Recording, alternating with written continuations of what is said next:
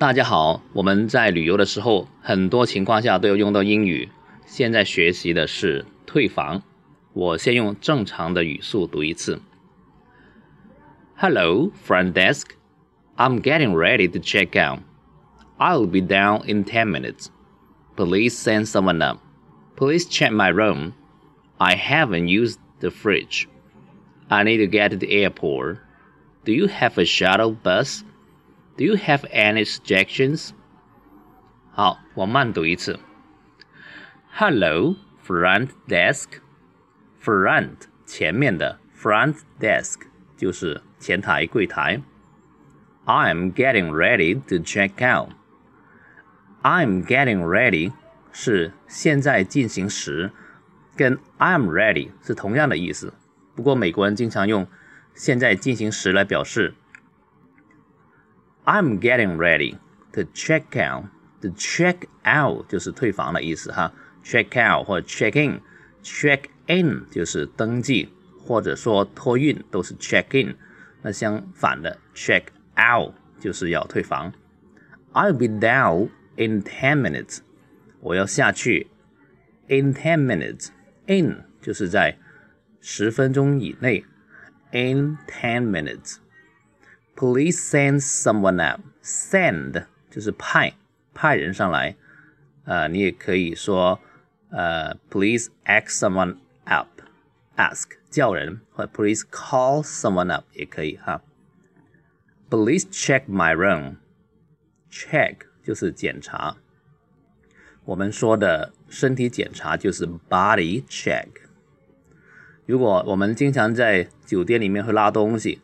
我们要检查两次哈，你要检查清楚。我们说 double check 就检查两次 double。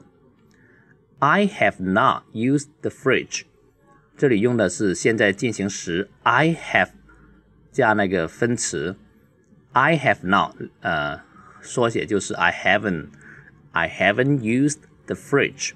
Fridge 是 refrigerator 冰箱的简写，一般美国人就说 fridge 就可以了哈。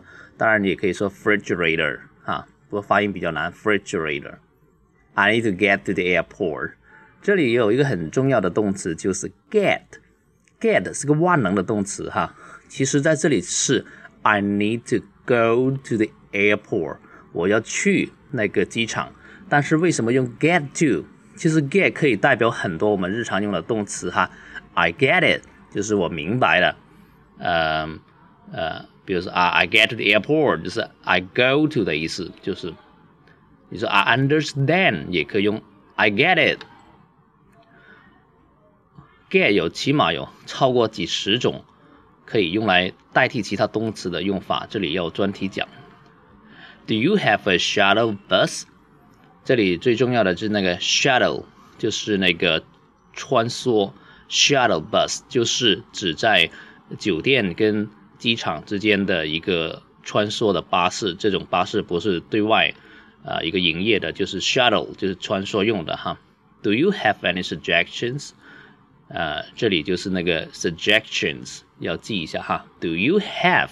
这个是最应该掌握的句型。Do you have anything？Do you have any suggestions？好，这期我们的一口气英语，呃，就到这里。我还是快读一次哈。呃，正常的语速读一次，慢读一次，还有快读一次哈。Hello, front desk.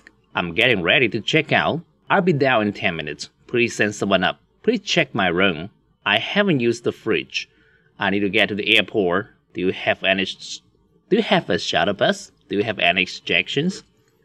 好，This is Lauren.